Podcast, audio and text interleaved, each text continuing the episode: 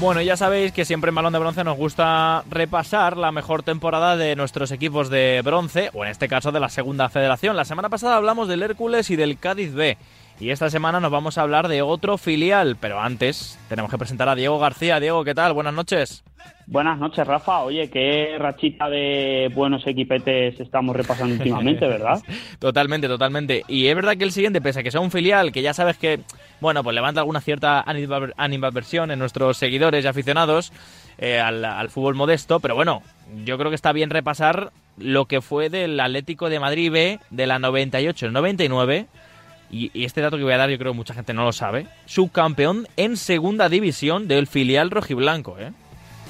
Así es, Rafa, es que de, no haber sido un filial, este equipo habría ascendido a primera, ¿eh? A ver, cuéntame cómo llegó, antecedentes de este, de este filial.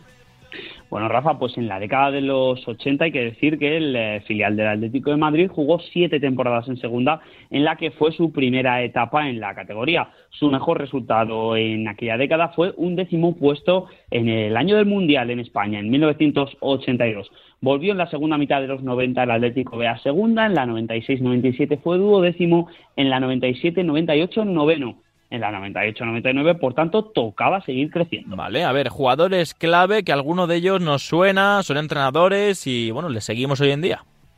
Vamos a mencionar a tres, Rafa, seguro que muchos de nuestros oyentes les recuerdan bien. El primero de ellos es eh, Rubén Baraja, conocido más por su trayectoria en el eh, Valencia, donde consiguió dos ligas, una Copa, una UEFA o una Supercopa de Europa. Y como curiosidad, destacar que cuando llegó al Atlético B ya había debutado en Primera ah, División con el Valladolid con el equipo vallisoletano. Eh, Sequeiros, eh, que fue eh, es el segundo de los nombres que repasamos y fue el máximo goleador del Atlético B ese año con al loro 25 goles. También había jugado ya en primera, en su caso con el Sporting y entre el año 2000 y 2002 también lo haría en primera con Las Palmas. Vale.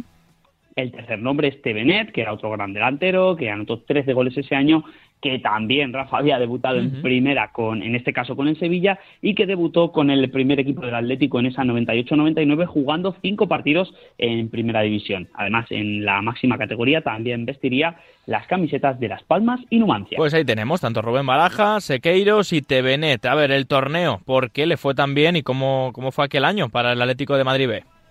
En aquella segunda división, Rafa, ya había 22 equipos, eh, pero el formato era un bastante diferente, no muy diferente, pero sí mm. un poquito diferente al que al actual. Subían dos directos y otros dos jugaban la promoción, que era con dos equipos de primera división. Lógicamente el Atlético B no podía subir a primera división, pero tenía plantilla para competir por cosas importantes como, como ya hemos visto. Se enganchó pronto a los puestos de privilegio el filial Atlético, que era quinto en la jornada 9 y sexto en la 10. Vale, y en cuanto a la segunda vuelta, es verdad que a lo mejor, bueno, segunda vuelta tuvo un pequeño bajón antes de llegar, pero luego arrancó con una racha espectacular.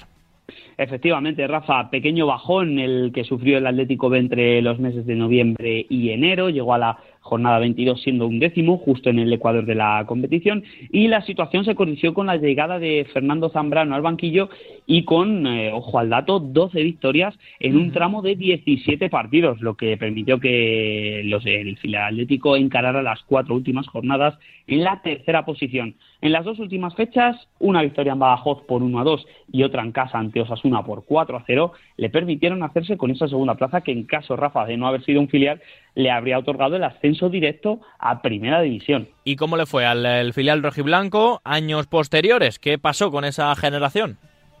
Fue una buena camada de jugadores para la primera plantilla. Baraja, como, como hemos recordado, fue uno de ellos. Eh, de hecho, estaba en el eh, primer equipo del Atlético que bajaría a segunda división en la temporada siguiente, la 99-2000.